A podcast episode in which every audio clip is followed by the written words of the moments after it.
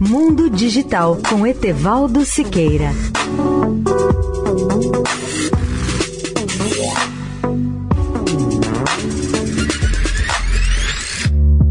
Olá, ouvintes da Eldorado.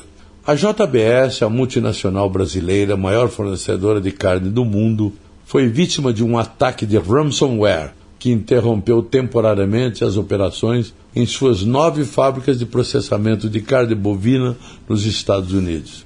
A empresa confirmou ter concordado em pagar o equivalente a 11 milhões de dólares como resgate a hackers. O FBI atribui o ataque a um grupo de ransomware ligado à Rússia e conhecido como Revil e Sodinokib. O pagamento foi divulgado pelo The Wall Street Journal e a JBS conseguiu restabelecer a operação de suas várias fábricas ainda no domingo, dia 6, após ter decidido pagar o resgate para diminuir as consequências para seus clientes, incluindo fazendeiros e restaurantes. Os ataques de ransomware geralmente são pouco sofisticados.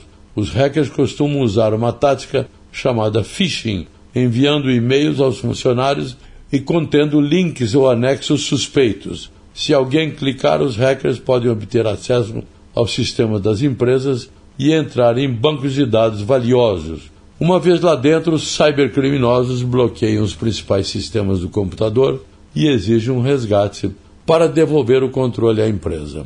Leiam a íntegra desse artigo no portal www.mundodigital.net.br. Etevaldo Siqueira, especial para a Rádio Eldorado. Mundo Digital com Etevaldo Siqueira.